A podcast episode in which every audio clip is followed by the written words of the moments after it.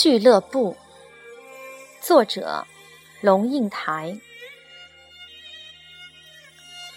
先是，你发现被介绍时，你等着那愣愣的小毛头称呼你为姐姐，却发现他开口叫的是阿姨，你吓一跳。我什么时候变成阿姨了？然后有一天开车时被警察拦下来做酒测，他挥手让你走时，你注意到，怎么一向形象高大的人民保姆警察叔叔，竟有一张娃娃似的脸，简直就是个孩子警察嘛！以后你就不经意的对那帽子下的脸孔都多看一眼。发现每一个警察看起来都像孩子，你逐渐有了心理准备。去医院看病时，那穿着白袍、语带权威的医生，看起来竟也是个孩子，只有二十九岁。某某大学的系主任递上名片，告诉你他曾上过你的课，然后恭恭敬敬地称你老师。不是人们变小了，是你变老了。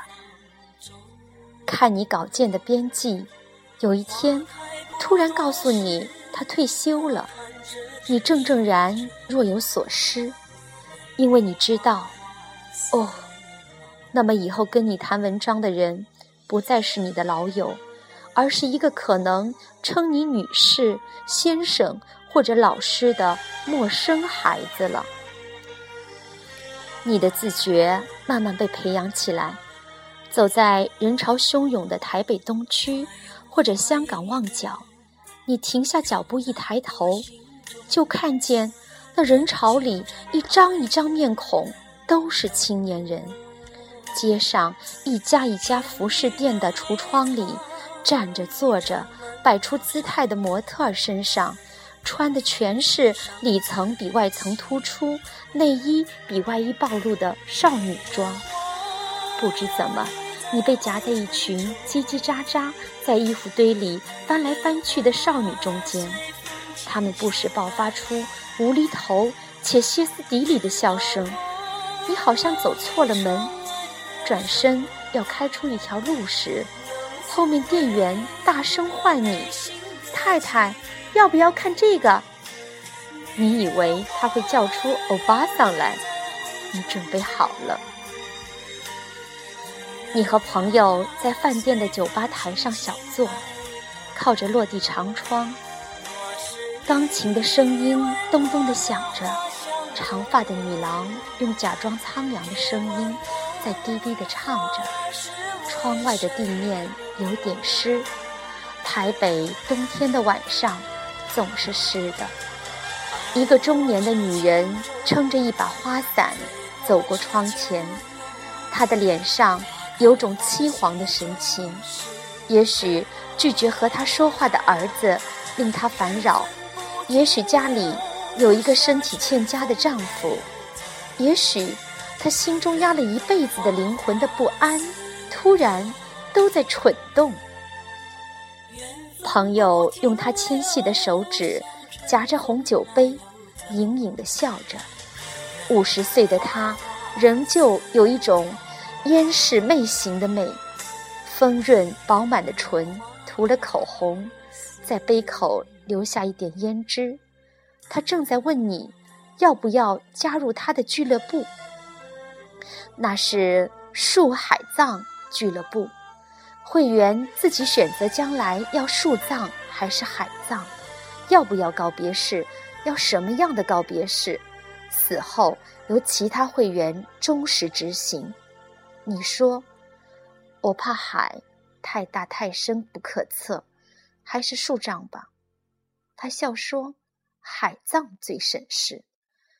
你又认真想想说，可是树葬也不代表可以随便到山上。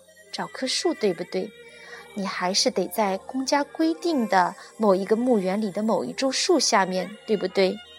你还是得和很多人挤在一起，甚至于和一个讨厌的人坐隔壁那棵树，对不对？这种内容的酒吧夜话渐渐成常态。虽然不都是关于身后的讨论，却总和生命的进程有关。这个人得了忧郁症，于是你们七嘴八舌的从忧郁症的失眠、失忆谈起，谈到情绪的崩溃和跳楼自杀。那个人中风了，于是你从医院的门诊、复健聊到昏迷不醒时，谁来执行遗嘱？悲凉唏嘘一番，又自我嘲笑一番，突然静下来，你们就啜一口酒，把那禁忌打发掉。回到家，打开电邮，看见一封远方的来信。十年前，我看见我父亲的慢性死亡，他是在半身不遂了八年之后，吸进一口气就吐不出来，呛死的。八年之中。我是那个为他擦身翻身的人，我是那个看着他虽然腐烂却无法脱离的人。于是我就想到一个办法，我组织了一个爱生俱乐部，大家非常详细的把所有他绝对不愿意再活下去的状况一一列出，然后会员们互相执行。失去一个成员之后，再招募一个新的成员。是的。像秘密会社，但是我们的俱乐部包括医生、律师等等，以免大家被以谋杀罪起诉，而且不可以让家属知道，否则就坏了大事。你开始写回信，请传来申请表格。